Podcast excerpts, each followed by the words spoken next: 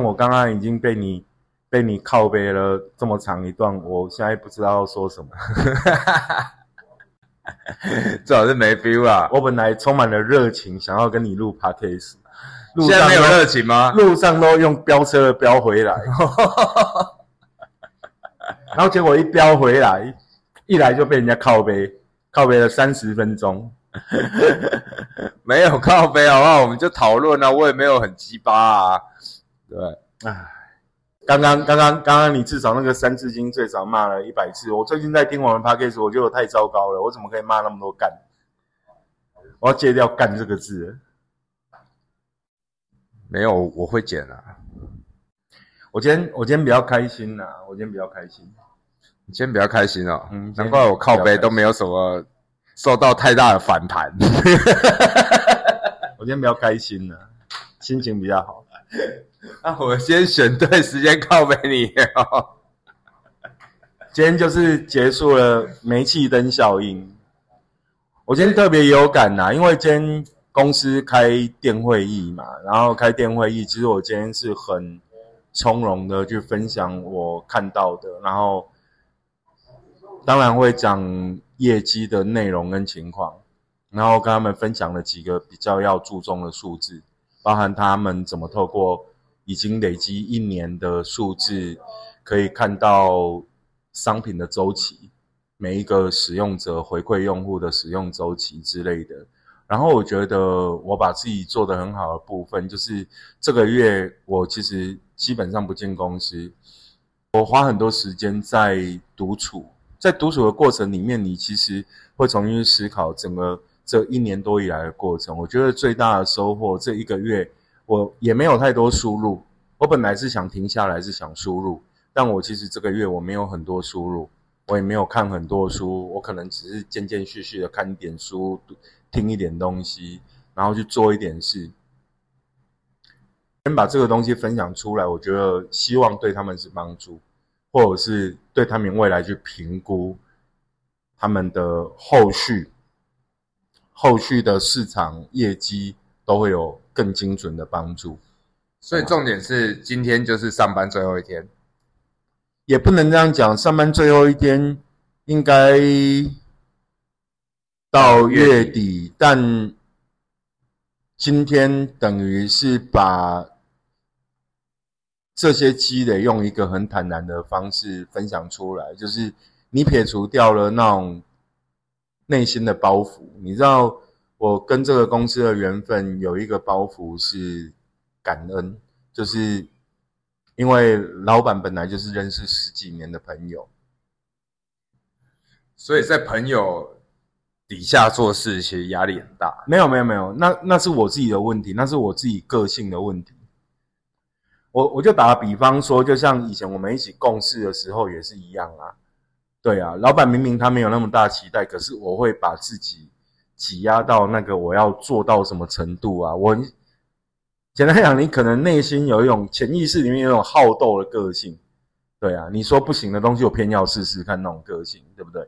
而我觉得那个是内心里面本来就有一种不认输、拼看麦、冲一瓜不赶快的。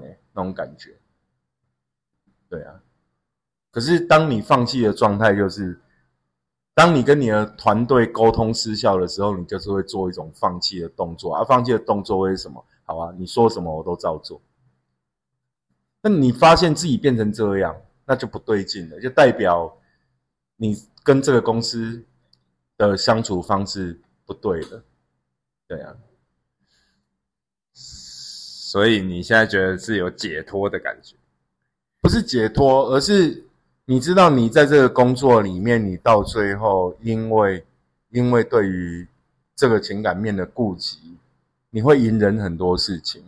他跟我以前在大陆工作的时候是完全不同的状态。就是我在大陆工作的时候，你知道，我一直都是那种很硬杠老板的人。我认为这个事情这样做才对。或者是这样做才好，我是可以扛责任，然后我是敢去盯这件事情的，不然我凭什么拆人家已经花了花了五十万的五十万人民币的那个摄影棚，我凭什么去拆？拆完之后再给人家花八十万，然后还敢去扛人家的业绩。哦，所以你觉得在认识的底下做事会是这样子？不是在认识的底下做事，认识就在这么久那么好的朋友的情感情谊之下，你会有更多顾忌，或者更多想帮他做的，然后那个就会很像家里的人，你知道吗？家里的人哦，比如说爸妈常承诺小孩子说：“OK，我要帮你干什么”，但最后做不到。我打个比方说，OK，比如说，事实上，我这个老板朋友他想做的事情，他是要做一个新的品牌。可是这个新的品牌，品牌它有很多的层次。我所谓很多层次，销售额它是一个层次，然后品牌调性它是一个层次。过去我在做这一类工作的时候，我们通常是一个团队在做，而这个团队是大家专职在做这些事情，所以我们可以很快配合。我们可以很快去塞出说，OK，我们接下来怎么做？我们可以很快去说，啊，分工怎么做？比如说，假设你今天是专门做修片，我今天专门做摄影。我在拍样片之前，我都已经跟你讨论好，说我们修片时间只有多少多久，然后我们出来我们要多长的时间，我们就要把这个样片产出，就是从拍到修。然后我前期我还要跟。另外一个叫造型团队，要跟他讨论说，OK，好，这造型我们要做什么造型啊？然后我还要跟我的实际当天拍摄现场当天的团队讨论说，我每一个点我只有多少时间，然后他要帮我 handle 时间。然后完了之后，我还要跟行销的人讲说，好，那行销的部分，我要我们什么时间点做什么样啊？但你们每一个人都会给我意见，对不对？因为你们都专职。你们就给我意见，你们就给我意见说，OK，好，这个事情可能这个时间点内去做这件事情，他可能时间不够，然后会有什么弊病，然后你觉得最大效益可能是在哪里？你们其实都会提供给我很好的意见。啊，所以你遇到的问题是，过去的一年多，我遇到问题就是，我好像有团队，但其实我没有团队，我要一个人去承揽这些所有的事情，会发现一件事情是。比如说，他本身他他他的组织，他的主要责任是芳疗师，然后要身兼他可能是比较有美感的芳疗师，他要身兼是一个平面设计师的角色，但他缺乏的是什么？市场的经验跟机制，或者是他缺乏的是市场的眼光，所以他就会很难去做出有市场效益的东西。简单讲就是。在这个时代讲，就是转化率会很低。那转化率很低的前提之下，我为什么要在重转化率的低的素材上面去投放广告？就我们刚刚有讲到一个东西，就是广告它没有什么好讲，它就是广而告之。那广而告之，大家都在做广而告之的前提之下，我们就要考虑素材，就不要讲那么正经啊。对啊。哦，好啊，所以我讲太震惊了，是不是？对啊。哦，好了好了，那今天就不要讲那么震惊。是说你今天开心的事情是要值得开心一下，不是？因为我我开心的事情是，你恢复了一个对自己有自信的状态，就是你觉得卸下你的包袱。对对对，就是你把包袱撇开，然后然后你恢复了一个有自信的状态，就是。你知道，OK 啊，好啊，你东西交给我拍，我不会是全世界拍的最好的，我不是第一名的拍手，但我会尽量的用我感知的人味帮你拍出你的东西的温度，或者是你的东西存在这个人世间的样子。你看，你看哦，现在很多很多很多人在拍商商社。基本上拍出来的东西，你看的它看起来很高级，但就缺乏什么人味吗？简最简单讲就是人味。但是什么？它有那个人味？塑胶味吗？不是啊，对啊，有可能啊，它有可能是塑胶味，有可能是很精准的钢铁啊。可是你手里即便是握着一个不锈钢的东西，难道你感受到的是不锈钢吗？你找到艺术吗？手里握着不锈钢的东西，就比如说你现在背着一个牛皮包包啊，然后牛皮包包你背了十年，你跟它都有感情了，在你心目中，它还只是一块牛皮而已吗？没有啊，上面充满了我身上的油脂。对呀、那你要把那种存在感放出来，那是商品最后的价值啊，不是吗？我们为什么喜欢玩？它对啊背后的意涵。我们为什么喜欢老车？为什么喜欢老物件？为什么喜欢老东西？因为它可能存在着其他的灵魂。对啊，我们听老的老的黑胶唱片，明明就已经声音已经刮到很不好了，可是为什么我们喜欢它？因为它充满回忆啊。即使回忆，它可能还有其他的东西。也许你买它的时候，它已经是老东西了，那你会觉得它好像积累了哪些人的时光，你从来没有碰到，但你会为了这种事情感动啊，这不是很棒吗？很美吗？那如果你今天拍一个商品，我我就是拍一个不锈钢餐具，它拍出来就是不锈钢，很精准很标志的不锈钢，傻小，这不锈钢它可以感动你吗？这个餐具它可以感动你吗？它可以让你感觉到有一点点温度？所以其实还是很讲究这这种专业哈。对啊，但专业到最后，他谈的是什么？人性，是不是？非技术性的专业啊！看我们还是讲这么严肃的话非技术性的专业。啊！不要讲那么技术，不要讲那么专，不要讲那么那么严肃的话题。我们就讲点不严肃的吧。我前几天哦，前几天有一天下，有一天晚上哦，霞姐有来有来工作室啦，然后我就跟她分享一个一个台湾现在在人像摄影里面算蛮厉害的摄影师的照片。然后她说啊，这个拍的很漂亮啊，然后很精致啊，技术很好啊，一看就知道是很有功底的师傅拍的啊，但总觉得缺少点什么。然后我就很给小，我就开了我自己的照片给他看。所以你现在说自己很厉害，对不对？没有，我不是要说自己很厉害。然后小姐看的是说，这拍那么丑，他说你的、哦，对啊，她说拍那么丑，但她说了一件很有趣的事情，她说看起来就虽然是丑正经的形象照，啊，但又拍的不好看，但看起来就有温度，那就觉得很开心哦，好像人生当中找到一个知知己的感觉看你们这种人怎么那么容易满足啊？啊，都不知道虾姐来到你的地盘，他只能说一些客套话啊，不然他好意思哦。啊，我猜也是这样啦，我猜也是这样，像我来，我也说哦，这摄影棚好漂亮哦，哇，拍的好棒哦。你闭啦！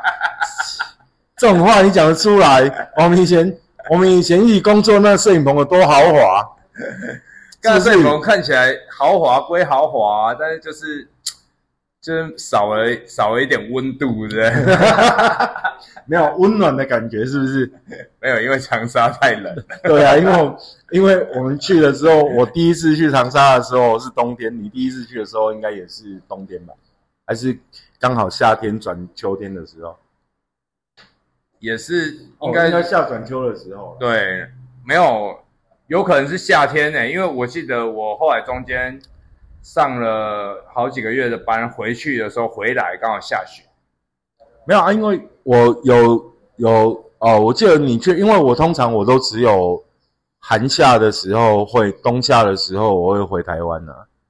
这应该是应该是夏天夏天结束，然后你去，已经可能已经八九月进入冬天的了，进入秋天的啦。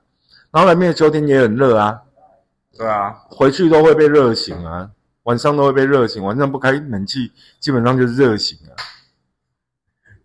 真的。我说讲到包袱这件事情，觉得很像每个人多少都会有就这样子的情况，哎，因为它有可能来自于环境，还有家庭背景，还有你从小到大被灌输的观念啊。因为就像你讲的，不认输这件事情，对啊就就比如说，很多人心目中都有要被折，我被折第一名啊，我被折我这种贺呀，那是什么包袱？鬼包袱？有病吧？你人就不能好好躺平吗？但不行啊。我们还是要对社会做出一些贡献。对啊，啊，谁谁说你一定要对社会有贡献？谁告诉你的？岳飞要？没有，你小时候念书的时候学校教啊，对啊，啊不是很贱吗？啊，你就不能好好的牵着你老婆的手，然后好好度过一生吗？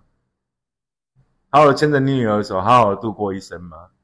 牵着我女儿比较现实。啊，对啊，你女儿从从出生，她就没有期待你是一个有钱人啊，你为什么一定要哦？我一定要有什么样成就或事业？那、你的成就，比如说你对成就的定义，它是不是也是一种包袱？什么叫有成就？应该说是有一种信念吧，就是说，当然这件事情的话，你要用什么样的角度去看？如果说今天这个我们当然是在合理的程度去看，如果说你把它设上一个时间限制，哎，我必须要多少岁，多少岁以前要怎么样，要怎么样，要怎么样？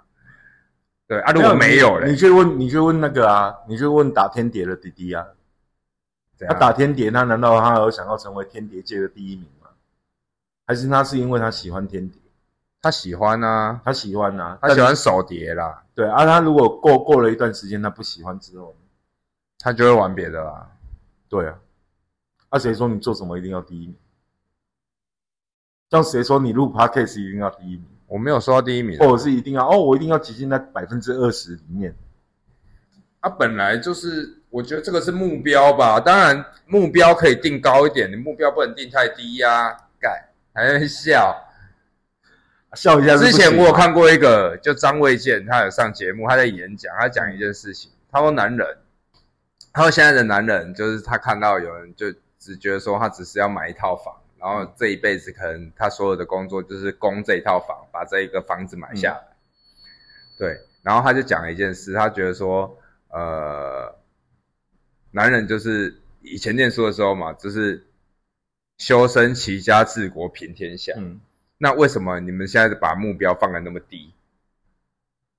那修身治国，哎，修身齐家治国平天下，是不是包袱？是啊，他当然是包袱啊，所有的道德道德观，他很大部分难道不是包袱吗？所有的道德观，例如什么？上次讲到什么二十四孝，二十四孝他不是包袱吗？你冷的要死，你趴在冰块上面，然后融化那个冰，二十四孝二十四个，你只要讲这一个，你可以讲一下别的啊。不是暗示你自己又讲二十四孝啊？啊，对嘛，我意思说二十四孝还有其他的啊。啊啊，老来子，老来子不好笑吗？对啊，还有娱你乐，看，你看你现在你现在四十岁，对不对？啊，你现在四十岁，然后你说实话，你天天在那边健身，然后你还有力气跳舞给你妈看吗？如果他喜欢看，你还是要跳一下、啊。我这种事情，我只能说翻白眼。好吧，二十四孝你还记得什么？什么那个披着鹿皮？还有被蚊子咬的、对啊先 先被蚊子，先喂蚊子啊。啊，你你拿自己身体去喂蚊子，啊，万一登革热呢？那不是你上次讲的吗？那 个对啊，啊，登革热，然后你全家都被消毒，你家所有的食具都不能用，食材都不能用。那跟古代没有登革热那么严重啊。苦啊！对不对？这上次讲也要剪掉啊，因为讲一样的，没有其他梗的哦，还不赶快查一下二十四孝？哦，查一下二十四孝啊。啊，那还有还有那24还有那种什么什么，好了，我还是查一下二十四孝好了，避免讲错话。二十四孝就算了，后来不是有小时候我记得我们家还有那种七十二孝，七十二孝是好不好笑的笑吧？没有是真的孝顺的孝啦。真的孝顺的孝，那也太多了吧？记错了吧？你像二十四孝还有那个什么什么枯竹生笋啊，你枯竹子就会生出来，笋子就会生出来，是不是？哦，很像有哎、对呀、啊。然后还有那个什么卖卖身丈夫哦，哦，卖身丈夫那个电电视都演啊，可能是很好笑，所以一直在演。没有啊，现在就只有 现在只有中国信托啊，中国信托怎样？信用贷款呐、还要卖身吗？反正你你你做了信贷，不就跟卖身丈夫差不多概念吗？真的，你要做信贷啊？看，对啊，做一辈子长工啊，都帮银行赚钱这样子。好惨哦！啊，还有什么？啊，七十二孝是什么？七十二孝更多啊！我家以前真的有七十二孝哎，小时候啊，你有很认真把它看完吗？小时候当然认真把它看完，小时候那么爱看书，只是后来后来，呃，高中高中的时候吧，我有一次跟我的同学讲，我说以后哦，我如果自己有小孩，我死都一定不会给小孩子看什么二四孝、七十二孝这种东西，为什么？误人子弟呀！拜拜。这种东西帮你制造了多少包袱？为什么？为什么你去喂蚊子才叫才叫孝顺？为什么你把自己打扮成妖怪，然后跳舞给爸妈看才叫孝顺？孝顺没有其他的方式吗？孝顺没有更可以哭哭竹子啊？不是你对啊，你你对爱的表达方式，然后你看哦，假设你今天你要想哦，那个卧冰求鲤这种故事，你知道这有多扯吗？啊，河面要能结冰，让你趴在上面，那个要要要到纬度多高的地方？那可能是北京啊，就是那种，比如说一到冬天，你可以在那个湖面上面溜冰，你要到这种地方啊，你要卧冰求鲤。鲤都还没出来，冰都还没融化，你人已经冻伤啊！冻伤最严重的是要截肢呢。哦，对啊，以前冻伤会先长那个什么，对啊，会长冻疮嘛，哎对不对？啊你们在长沙的时候，对那时候不是有一些台湾主管都长冻疮吗？对啊，他们已经穿雪地靴了，然然后那都怕的要死啊，因为我们概念中就是哦，冻伤严重的要截肢啊。啊，那个就是尾端呐、就是尤其是脚趾头的尾端那个地方很容易，对啊，脚趾头、手指头的尾端啊。会很痒啊。所以我们到底在聊什么？你到底聊到哪里了？包袱啊，你那边讲个一直在讲卧冰求鲤，一直要讲卧冰求鲤。好了，包袱了，包袱啦。没有，我只是觉得说，其实，在华人社会里面，真的给太多包袱了啦。然后，这种传统的道德观里面也给太多包袱了啦。会谈到包袱，它最最大最大的重点是在于说，OK，我觉得我今天很很开心，是因为我把一些东西，它用一个很自然的方式谈出来。虽然我只是在做一个业务报告，而在在这个业务报告里面，你是对这些事情感到很轻松的。那个很轻松是，并不是说你没有责任，你对这件事情还是有那个对于朋友的道义跟责任，但你并没有在那个过程里面去 PUA 自己，或没有让自己陷入所谓的煤气灯效应里面。那你不会去责难自己说啊，好像自己做不到，好像自己没有办法把它做好，因为你会退出来客观的想。他想要的是一个团队做的事情，而你一个人已经干到这种程度，其实你很厉害的。你要回过头照照镜子，哦，干，帅爆了！你已经那么厉害了，你已经可以把一个人家要三四个人做的事情，你一个人就干掉了，而且做到了那个成绩了。那个状态跟态度是不同的。是啊，因为大家可能都会遇到生活上方方面面，其实都会有这种情况啊。有的是，其实这每个人功课不一样，有的是亲情啊、友情啊、爱情啊，其实都会有啊。那只是说在这方面的话，其实你看哦，所有的关系里面，它其实都会有这种包袱存在。一定的啊，一定的啊。就最简单的包袱啊，你女朋友问你说你爱不爱我啊？你爱我为什么都这样啊？对不对？然后你像家里人、爸妈会不会给你包袱？会啊。啊，我对你阿妈、跟你阿公的安诺啊，做啥囡仔的来看啥，要的安诺啊。我又没有求我小孩子跟我一样。可是我们已经算是很不听家里人话了。啊，有的人听家里人话，就是真的就是、啊，真的就一辈子就这样啊，就被这种包袱捆绑住了。真的好难哦。对啊，好难哦。所以你该恋爱的时候好好去谈恋爱，敢爱的时候好好去爱。如果你爱上一个人，不要管他的身份背景是什么，不要管道不道德，嗯，只要不是什么，如果爱上一个有夫之夫妇，或那、你们就好好去谈、啊，你就好好去谈。我觉得就好好去谈，那个真的没话讲。你什么时候爱情会出现？你的对象是谁？你永远都不知道。你好好去谈，这样好吗？这样听起来是很没道德，对不对？但我觉得就好好去谈，哎呀、好好去谈。但你们有你们要面对跟解决的问题，好好去面对跟解决，而不是让它变成是一件隐匿的事情。他他的他他之所以不道德，我认为最大的原因在于隐匿这件事情。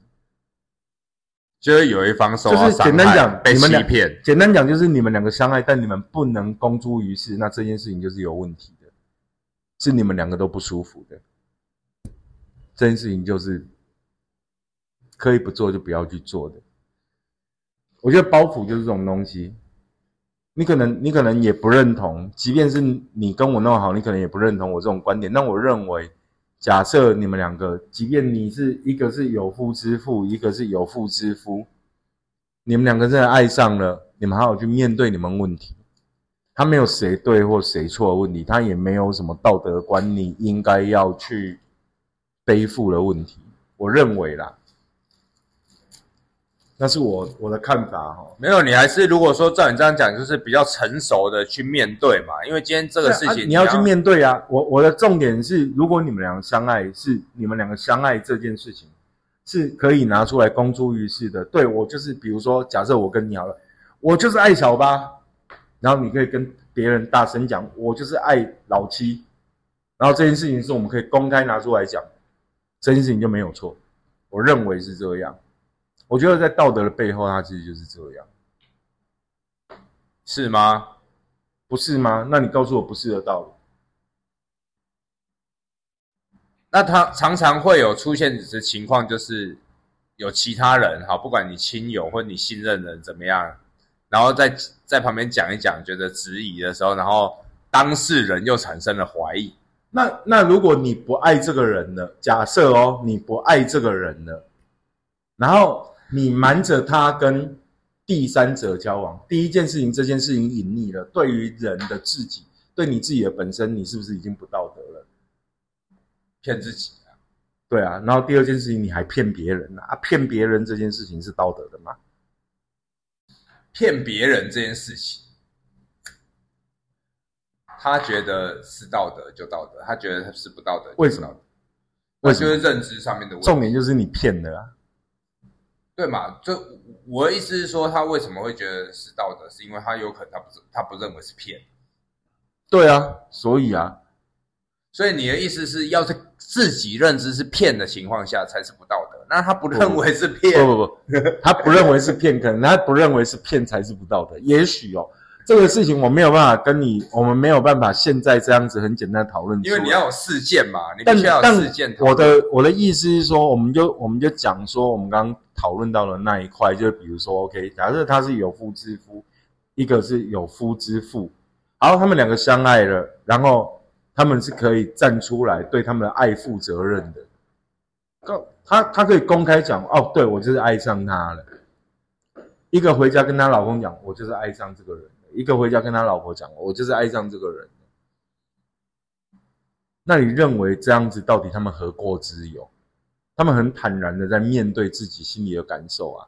你觉得好？另外一种是，另外一种是，不管是男生或女生，明知道对方出轨了，还在那边隐忍，为了所谓的维持一个家庭的和平或美满的状态，你觉得哪一个是道德的？真的，因为那已经有很多层关系卡在里面了。对啊，所以他就很难说，我我们没有办法去讨论，这只有个人价值观的问题，他没有他没有社会观的道德或不道德。因为其实除了我们讲到这个包袱这件事情以外，还有十八层地狱啊。对啊，十八层地狱里面有一层是什么？就是说你给人家乱暴露，你也要下十八层地狱。对啊其，啊更鸡巴的是什么？你明明你一个人去台北工作，甚至我们讲中国，对不对？我从那个偏远的西南山区，或者是偏远的西北山区、西北沙漠地区，到北京去工作，爸妈打电话给你，你明明让他住在地下室，生活过得他妈极其差，那你不跟你爸妈讲实话，说啊没有，我现在过得很，我现在就是过得很烂啊，干我住什么鬼地方啊？然后你让你爸妈在离几千公里的地方，在那边难过的要死，道德还不道德，孝顺还不孝顺。然后很多北漂的人每次打电话回家就是啊，我现在正在吃大餐呢，啊，我现在过得很好了，我工作不错啊，可能都在路上扫街了。对啊，那他道德还不道德？我不知道，问你啊，所以我我才说这种东西就是包袱。我们对于很多传统的概念，其实就是包包袱啊。我们在讲，我们在讲一个，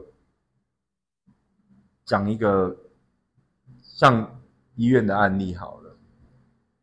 刚才中国真的有身边身边真的不错的朋友跟学生，他们家里人真的是生重病那种，就是马上就要死掉的，就是然后应该说很难医治的啦。然后如果要治好，几率又很低，然后要花很多钱。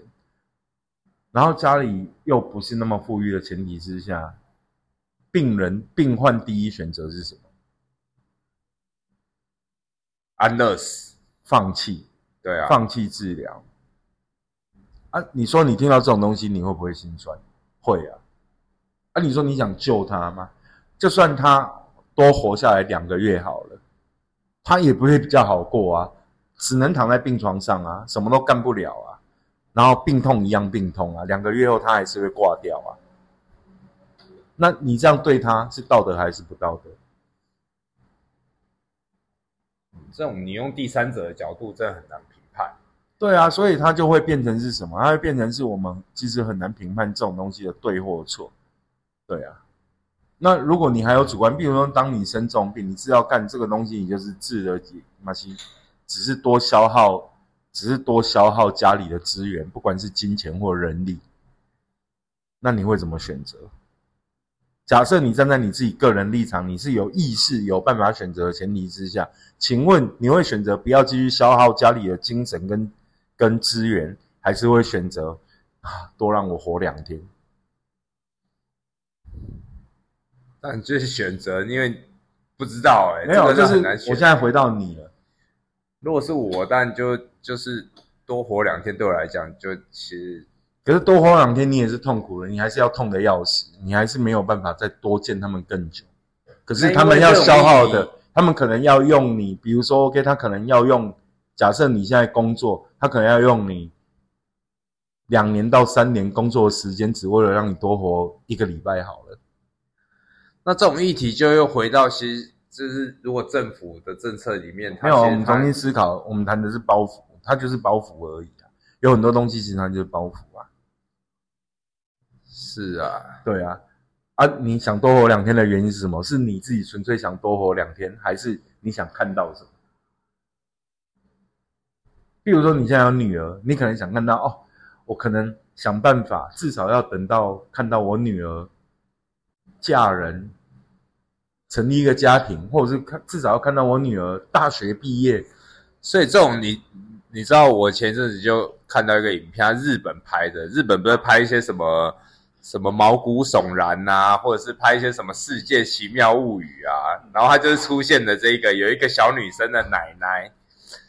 然后他一开始的画面就是爸爸妈妈跟小女生一起坐着电坐着火车还电车之类的要去看他奶奶，因为他们已经很久很久没看到奶奶。然后路上，他他们夫妻俩还在那边争吵，就说：“啊，你明明有个哥哥，为什么是你回去看呢？”啊，这种妻子在跟那个丈夫在那边抱怨，这样，嗯，哥哥不是应该要负这个责任吗？好，这个是第一个包袱，哥哥应该要回去看啊。家长的意思就对，对啊，大儿子，然后妈妈已经要不行了，病危了，对不对？嗯，但他也不会去看，为什么是你？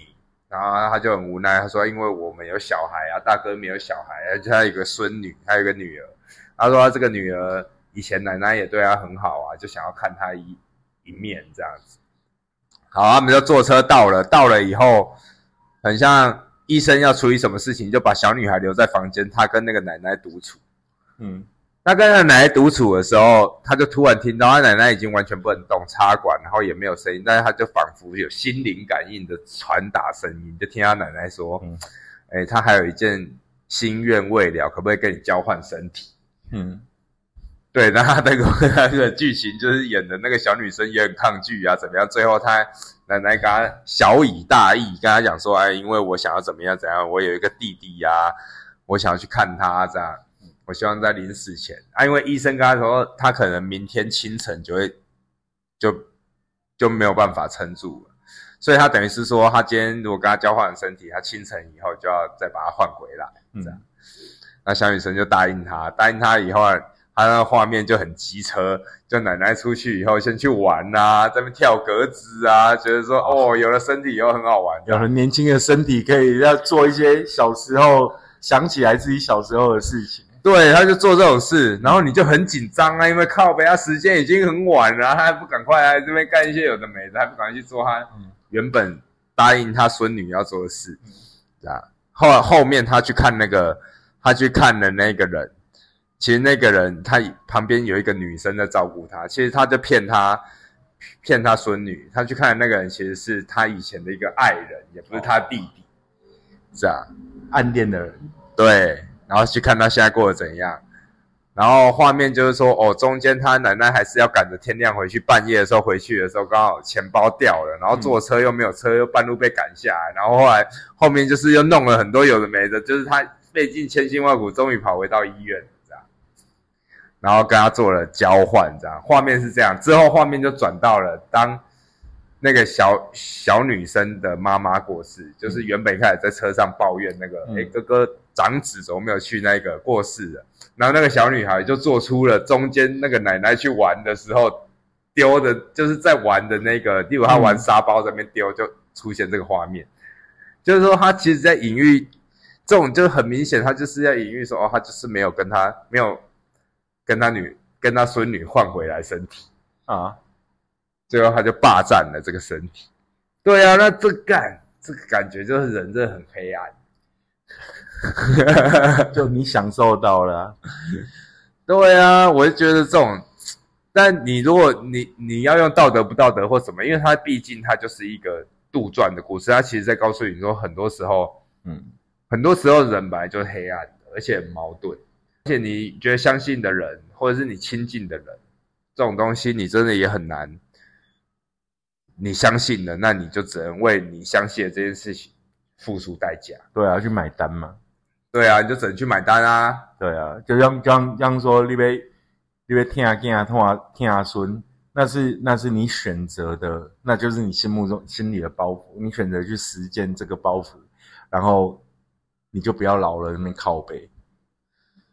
对啊，如果你真的决定做这件事情的时候，那你自己就评断嘛。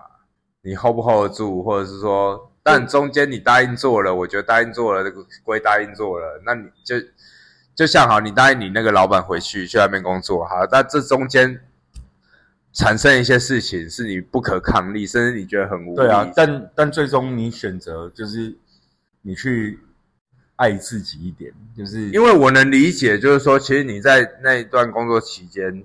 你因为这个包袱也身体产生状况，就是有造成不健康的情况。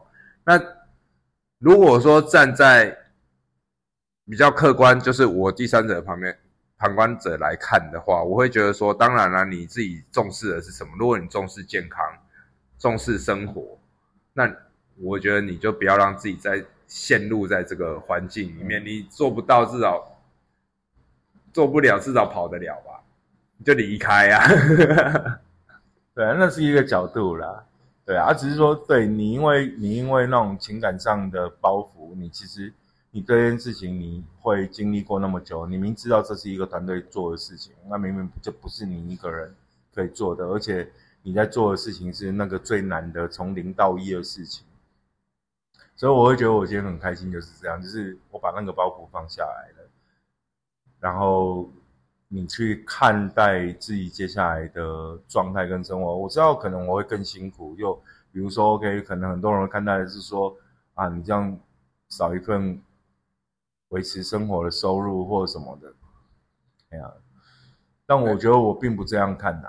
没有了，他退回来，他会让彼此间产生一个更美好的距离跟状态啊。以我的立场，我来看是这样子，就是说到我现在这个年纪了，我觉得做事情本来就都是选择。嗯，就是说，好，你今天你今天遇到了，假设我现在这个时间点，我下班这个时间点，我有几个选项嘛？我可以选择坐在沙发上看电视，嗯，啊，你也可以选择来跟我录音，对，然后或者是你选择就是说，好，我们去找一个朋友聊聊天嘛，嗯，对，或者是你可以选择就是说，好，我去吃一顿大餐嘛。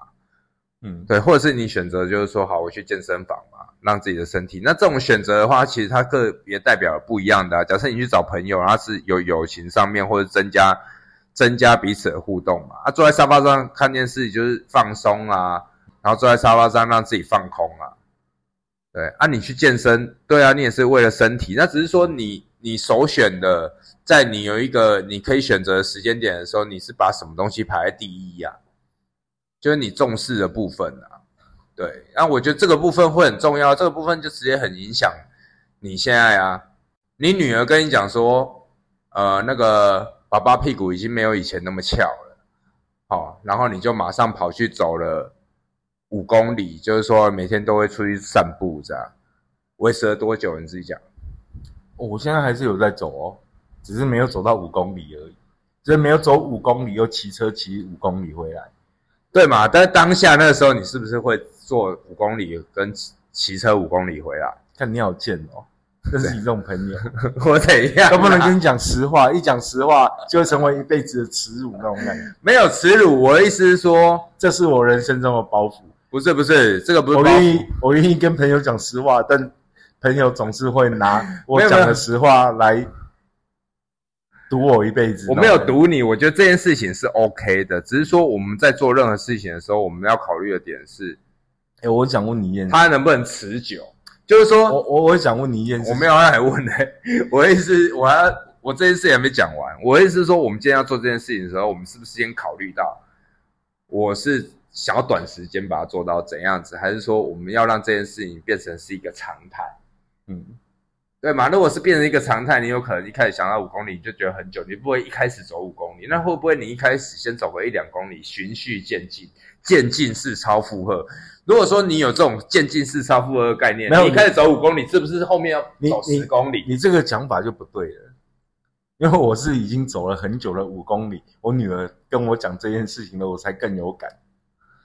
不是啊，我的意思是说，如果说你走很久五公里，我们渐进式超负荷，是不是慢慢的，它有可能不管是动作上，你用跳的或者是怎样的方式让让自己增加一个难度？但我还是很想问你 这个问题，怎样啊？那你在乎你女儿吗？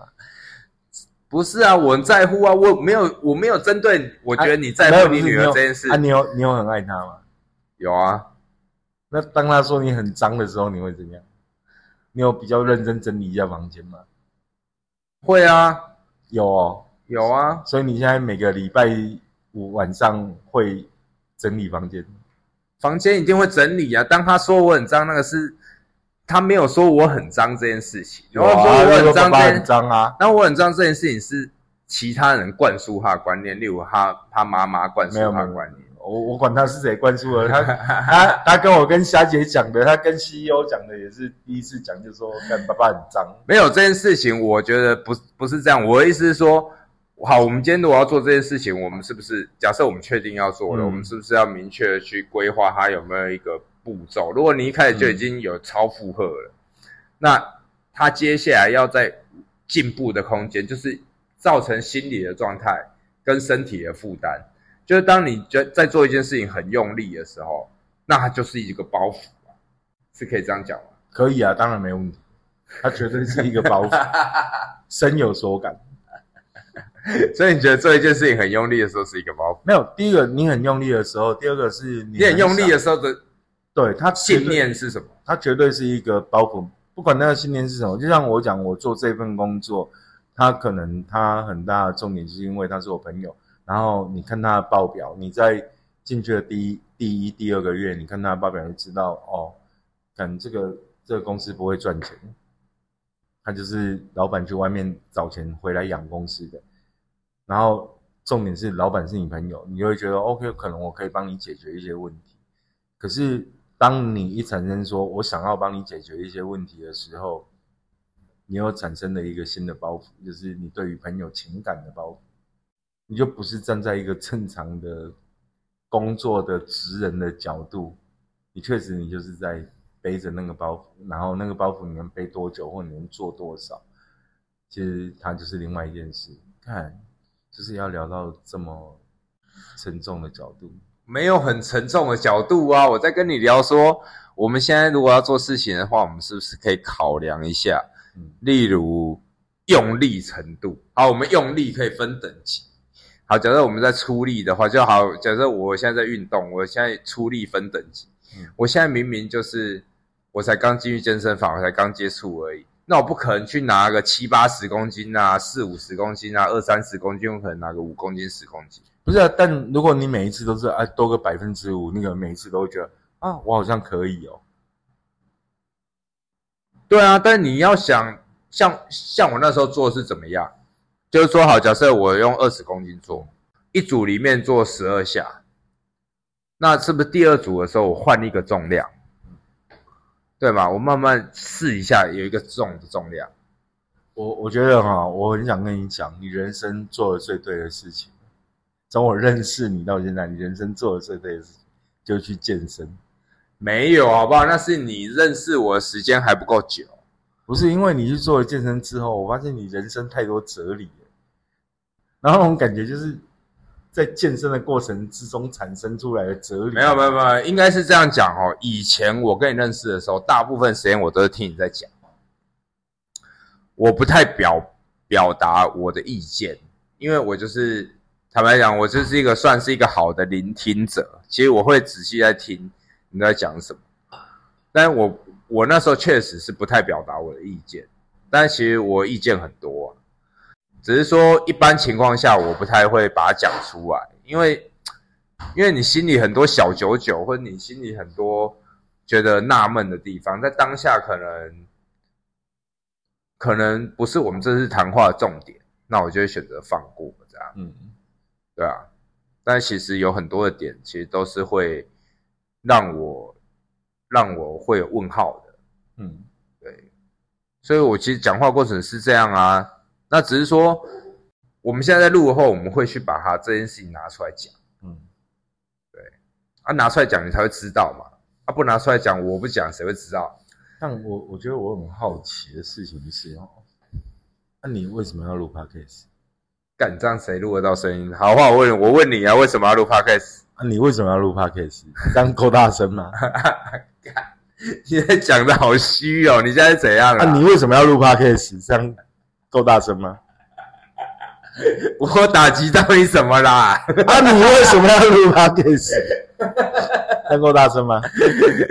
你要开家我能打，啊，你要开一家什么样的我能打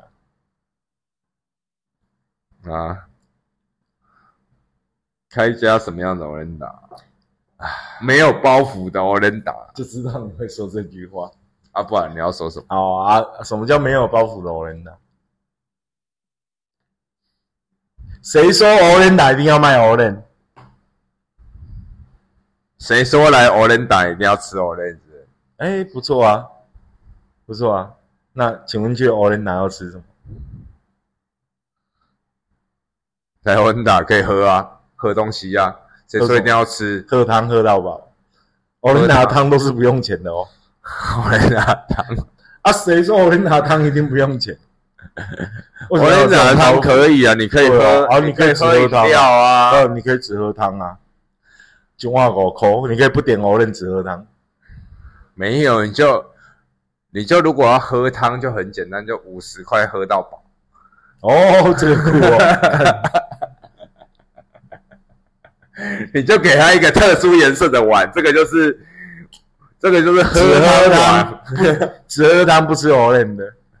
哎、你自己去舀汤。哎，啊，随你喝，对，谁可以喝五十块的 e n 汤？你这个还蛮酷的。五十块喝到饱啊。嗯，对，啊，不然你干脆以后你就是威士忌强了嘛，就直接标一个价啊，你就标一个价，他喝到饱。啊，如果遇到的很能喝的怎么办？没有，我觉得那个哦，没有所谓很能喝的，那个都只有初期亏钱而已，后期一定赚钱。初期一定会出现什么初初期一定亏钱，大胃王之类的，把你的酒就来会硬喝，哦，然后之后他就觉得来这里喝最划算，他就会常来，然后他就会知道自己喝到什么程度会出现丑态，然后他就不会继续。哎、我觉得喝到饱很不错哎、你就是没有，你就是限定这一款酒喝到饱。不也不一定要限定了。没有，我我意思是说，假设你就是每个礼拜嘛，哦啊，我这个礼拜这一支酒喝到饱，我是跟你讲，我上次哈、虾姐的酒量哦，应该是差不多哈、呃，一千 CC 的，就是简单讲就两瓶大罐啤酒的量，这是虾姐基本的酒量。然后他上次他台北朋友来找他，他找我一起去，然后那天我就看到了，佳姐又喝了一杯调酒，然后喝完调酒之后，他又喝了一杯啤酒，啤酒喝了三口之后，他就头晕了。就是有这种不能混酒的人，你知道吗？啊，大部分人都不能混酒。我记得认识你的时候，跟你混酒，你也是啊，很快就王八蛋的。啊，混酒谁们要看混什么酒啊？你知道你去大陆那么要混什么二锅头什么乱七八糟的，这样谁受得了啊？二锅头加啤酒，对呀、妈乱喝一通，那个都不是假酒吗？喝到瞎掉我都怕死了。